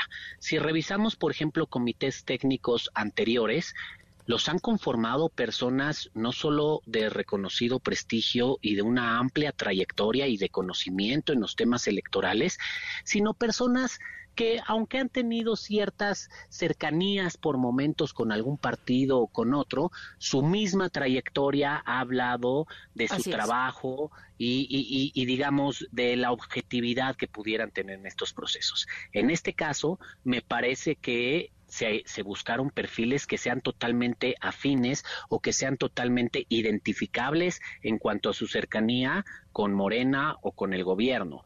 Creo que si bien también estos procesos tienen una fuerte carga política, al final es un órgano político el que los designa y se requiere de la simpatía o del visto bueno de las fuerzas políticas, creo que ahorita estamos viendo, y eso es lo que más me preocupa, que hay personas en los aspirantes que no tienen trayectoria o no tienen conocimiento alguno en los temas electorales. Hay otros que han sido representantes del partido ante los órganos electorales y que han defendido la ideología del partido y han defendido los bueno el plan B, ¿no? ¿Y el plan B? El plan B y, el plan B y a Morena sobre todo. Entonces creo que eso rompe con dos de las cuestiones esenciales, de los principios esenciales que deben de tener los consejeros y consejeras, que son la independencia y la imparcialidad para ejercer el cargo. Mucho se acusa a varios de los consejeros actuales y se acusa desde el gobierno de su parcialidad en algunas decisiones, de eh, eh, que tienen ciertos sesgos. Me parece que lo que estamos viendo ahorita es algo mucho mayor, ¿no? Y, y esto en el contexto de la reforma, en donde se busca una autoridad mucho más afín, me preocupa mucho que acabemos teniendo un INE que se parezca más a la Comisión Nacional de Derechos Humanos que al INE o al IFE que hemos conocido hasta ahora. Ahora, te quisiera preguntar sobre em, un tema que em, a mí me parecía no tendría por qué haber sido motivo de polémica, eh, Arturo, pero pues sorpresa, sorpresa, sí lo es, que es la resolución de el, em, que, que, que emitió el Tribunal eh, del Poder Electoral del Poder Judicial de la Federación diciendo que eh, tendría que ser una mujer quien encabece formalmente los trabajos eh, como consejera presidenta del INE en el, en el próximo periodo. Eh, y hubo polémica en la Cámara de Diputados por el tema de a quién le de cuál era la competencia, digamos, del tribunal de definir eso o no. Pero hace ratito nos estábamos platicando con la reportera de la Cámara de Diputados, Adán Augusto López, el secretario de Gobernación, fue a la Cámara de Diputados y le preguntaron sobre su, su opinión, su posición sobre este, sobre este asunto y él dijo que se reservaba su opinión sobre si, si, si una mujer tendría o no que ser eh, o, debía o no ser eh, eh, consejera presidenta del INE. ¿Por qué hay polémica con respecto a este tema, Arturo? A ver, yo, yo creo que la polémica reside en un tema controversial entre el Tribunal Electoral, la Sala Superior y la Cámara de Diputados o el Congreso de la Unión. Es decir, hasta dónde el Tribunal Electoral se puede meter en las determinaciones del legislativo. Y me parece que aquí es donde hay una línea muy delgada. Recordemos que esto viene más atrás. Ha habido otros casos como la conformación de la Comisión Permanente, en donde el Tribunal Electoral ha tenido diferendos con la Cámara de Diputados, ha pedido que se integre a Movimiento Ciudadano y la Cámara de Diputados una y otra vez ha desobedecido el mandato de, del Tribunal tribunal y ahora yo creo que en este tema el punto es que es la segunda vez que les, que les modifican el procedimiento. Si, si nos acordamos, en diciembre se impugnó este procedimiento y el, el, tribunal ordenó modificar la convocatoria, justo ordenó meter criterios de paridad y ahora de manera más expresa ordenó que la, la quinteta para la presidencia del Consejo General del INE sea para mujeres. Creo que aquí es, es, es, una, e, e, es un enfrentamiento que, que ya tiene digamos, tiempo en cuanto hasta dónde se puede meter el tribunal en los asuntos legislativos. Yo la única crítica que le haría a la, a la sentencia del tribunal electoral es que me parece que llegó tarde. Creo que el tribunal pudo haber dicho esto mismo desde diciembre, que se impugnó la convocatoria, pudo haber dicho específicamente cómo venían que ser. La sentencia del tribunal llegó realmente unos días antes de que concluyera el registro de aspirantes a, a ser consejeros y consejeras. Creo que el tribunal lo hizo un poco tarde, pero aún así creo que también atiende a los criterios y al propio principio de paridad que está en la Constitución y que hemos ido viendo cómo en diferentes órganos ha ido avanzando. Nada más el mejor ejemplo es la Suprema Corte al día de hoy, ¿no? Bueno, pues eh, eh, el tema se va a poner eh, muy interesante en los próximos días. Esperemos que menos polémico, Arturo, ¿no? En el sentido este, de, de, que se lleve a cabo un proceso en donde efectivamente las cinco personas que queden en, los, en, las, en las quintetas sean eh, personas técnicamente competentes eh, y, dignas de, de, ese encargo, altísimo encargo de, de estar en el Consejo General del INE. Ya veremos. A ver, yo, yo creo, Ana Francisca, y nada más para concluir, dos puntos importantes. Uno, esperemos que al final sí elijan a las mejores y los mejores perfiles, no solo con conocimiento y trayectoria, sino también con el carácter y el talante para ocupar esos cargos. Pero también a mí me gustaría ver una oposición más metida en el proceso, más crítica, más involucrada, porque hasta ahorita la verdad es que las he visto bastante calladas y bastante, este, digamos, más como espectadores que como eh, partícipes de este proceso que lleva la Cámara de Diputados. Bueno, pues ya lo, ya lo estaremos comentando seguramente en los próximos días. Te agradezco mucho por lo pronto esta lectura, Arturo. Que estés muy bien, Ana Francisca. Muy buenas tardes. Igualmente, muy buenas tardes. Las seis con treinta y cinco. Vamos a la pausa. Hay mucha más información todavía. Estamos en MBS Noticias. Yo soy Ana Francisca Vega. No se vayan. Regresamos. En un momento regresamos. Continúas escuchando a Ana Francisca Vega por MBS Noticias. Continúas escuchando a Ana Francisca Vega por MBS Noticias. Funcional con Ricardo Zamora. Mi querido Zamora, seguimos en la línea de la inteligencia artificial, pero ahora aplicada a los negocios. ¿Cómo está eso? Sí, qué, qué gustazo de platicar contigo, Ana. Yo, mira, creo que hay, hay, como sabes, como buen nerd me emociona mucho estos temas, no solamente porque sean eh, cuestiones que nos conectan con el futuro o porque sean simplemente o superficialmente, mejor dicho, novedosas, sino porque ya empieza a tomar forma cómo vamos a empezar a nosotros, cómo vamos a empezar nosotros a utilizar la inteligencia artificial. Y, deja de ser una cuestión intimidante o una cuestión impredecible, lo hemos platicado anteriormente, en el año, es, es el tema del año de lo tecnológico, pero la experiencia, por ejemplo, con la inteligencia artificial, con los chats, que ha sido una de las primeras manifestaciones, pues ha sido desde, pues lo que me quieras decir, desde estas versiones preliminares que son experimentales han generado sorpresa o polémica, depende a quién le preguntes, ¿no? Pero eh, hoy, por ejemplo, eh, Google Cloud presentó su visión de lo que será la experiencia de lo que tendremos, pues ya no digamos los nerds, los, los, los nerds y los godines, vamos a ponerlo en términos de, banqueteros, ¿no? ¿Qué, ¿Qué, es lo que ocurre? Que en toda manifestación tecnológica, Ana, tú lo has visto porque ha estado muy, digamos, tú le has tomado el pulso a esta actividad de los desarrolladores muy de cerca. Todo lo nuevo que se lance, eh, ya sea un, un, hemos pasado del cómputo móvil, ¿no? Le dedicamos, pues, ¿qué será? Los últimos 20 años a que los desarrolladores, y voy a voy a, resolver un poquito para quien no sepa qué es un desarrollador. Son aquellas personas que generan o crean los programas que se utilizan en diferentes plataformas. Vamos a platicar, vamos a mencionar el, teléfono celular.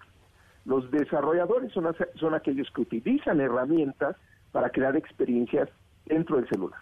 Después el cómputo en nubes, ¿no? El, que hoy tú, eh, sin importar qué marca de sistema operativo, de celular o equipo de cómputo, sin importar dónde te, te conectes, tienes experiencias como un correo electrónico, como un chat. Ya no importa eh, qué dispositivo te compres, es, digamos, una cuestión que ya no es relevante. Y esto es porque los desarrolladores empezaron a trabajar eh, en programas para la nube, para el cómputo en nube. Hoy la situación es que esas mismas herramientas vienen a, ofrecer soluciones para, para los desarrolladores, pero con inteligencia artificial. Entonces, los anuncios que hoy tuvo Google Cloud fueron, le hablaron mucho a los desarrolladores, ofrecieron una, un nuevo ambiente de cómputo que se llama Maker Switch y que va a involucrar, por ejemplo, cómputo generativo, esto es que las soluciones te ayuden a generar texto, te ayuden a generar imágenes y después audio y video, ¿no? Bueno, eso es, eso es para los desarrolladores tal vez algo muy técnico. Para los godines, o las personas que trabajamos para una empresa, vamos a pensar, Ana Francisca en MBS, el día de hoy tiene que hacer un guion para el programa, pero también tiene que responder a una cadena de correos electrónicos que tal vez están generando mientras estás en el programa ahorita y no los puedes atender. Sí. Pero cuando acabe el programa tienes 500 correos y tienes 40 chats.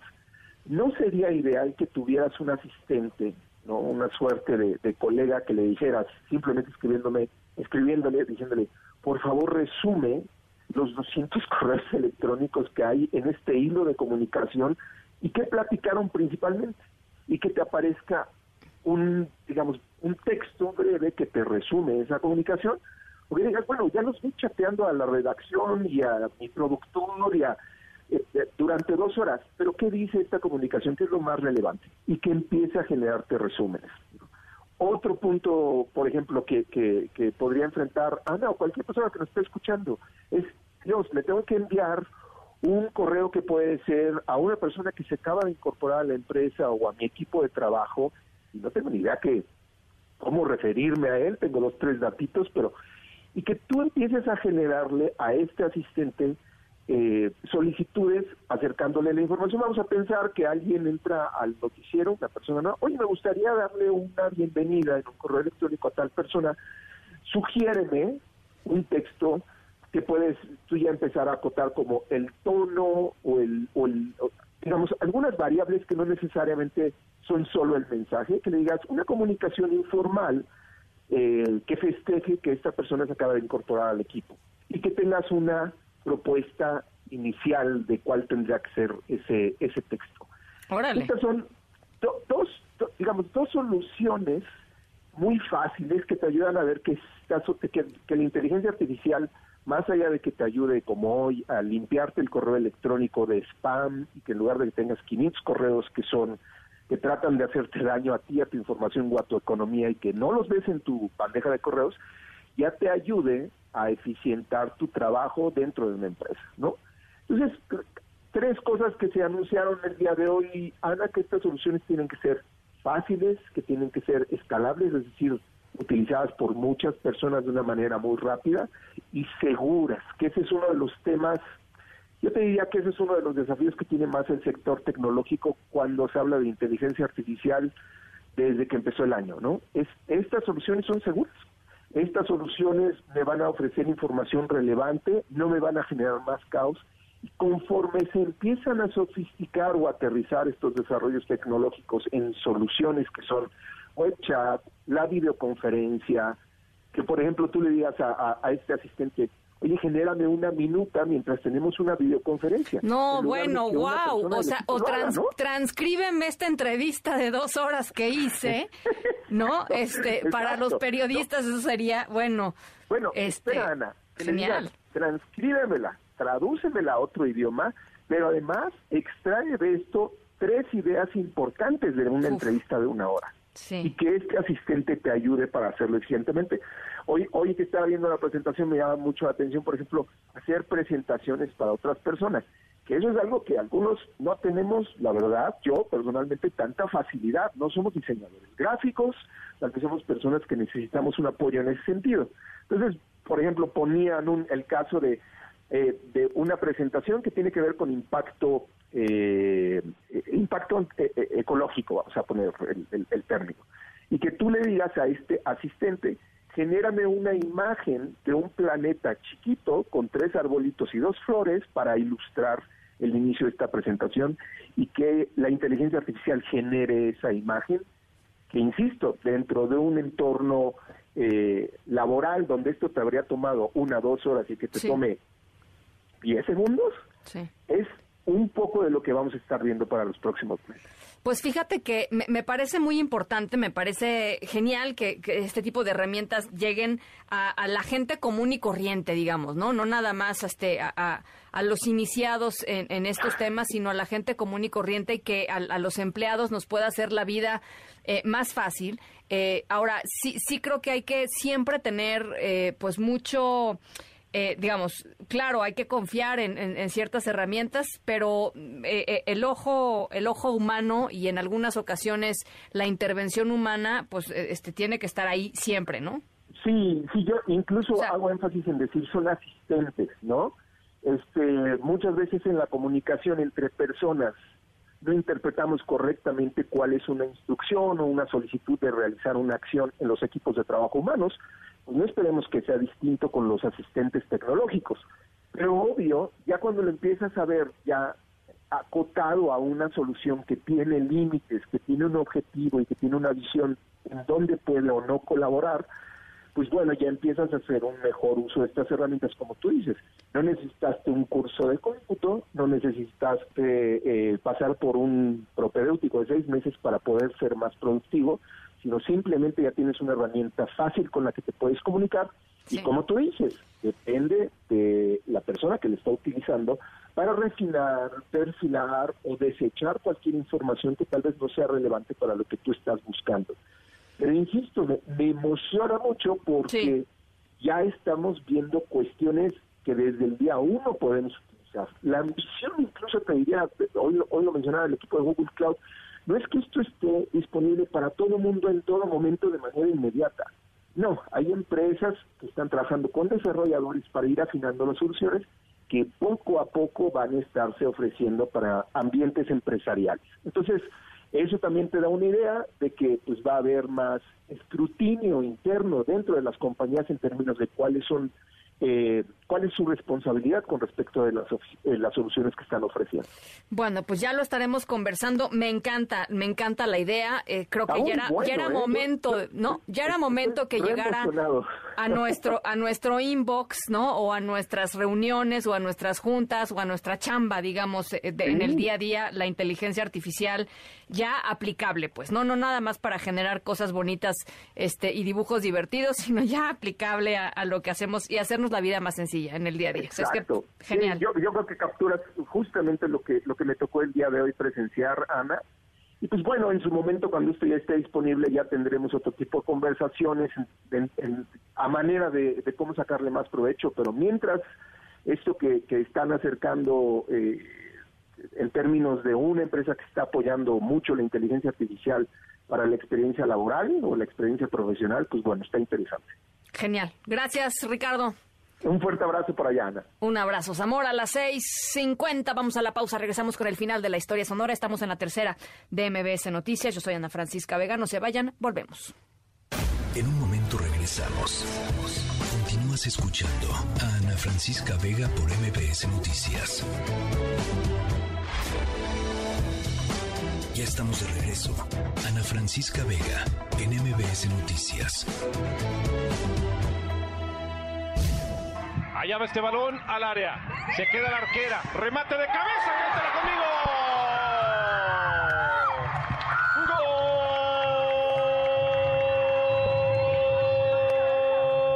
Gol de Necaxa.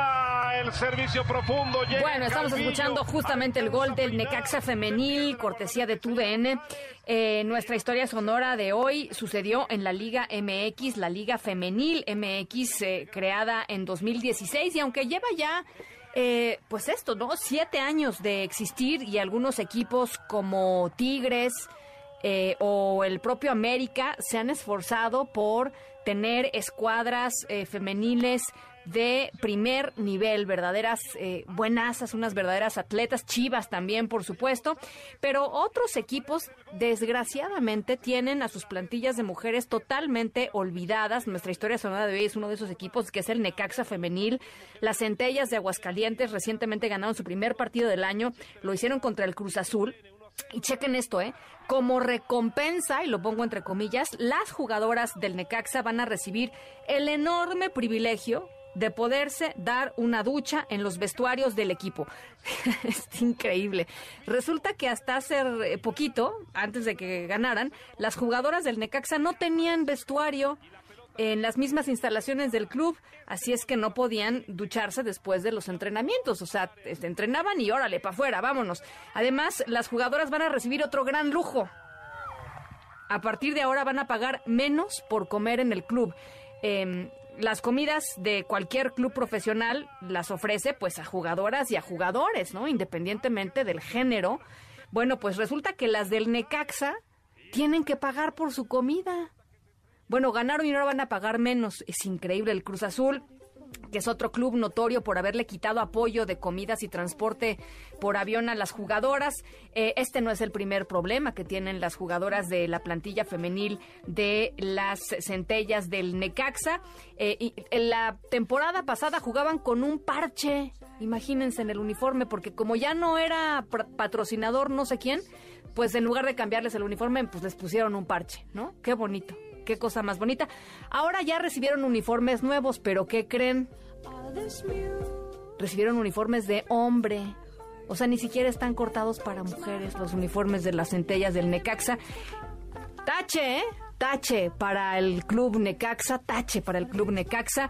Eh, y pues es increíble que esto pueda seguir sucediendo y así, como si fuera cosa de todos los días. Esa es nuestra historia sonora de hoy. Nos vamos a nombre de todo el equipo de esta em, emisión. Gracias. Eh, yo soy Ana Francisca Vega. Los dejo con Pamela Cerdeira. Cuídense mucho, pásenla muy bien. Eh, nos escuchamos mañana, miércoles 5 de la tarde en punto.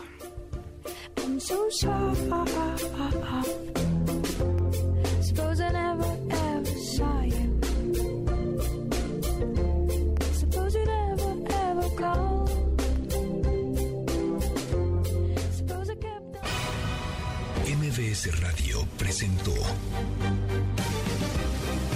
Ana Francisca Vega. Información para todos. MBS Noticias.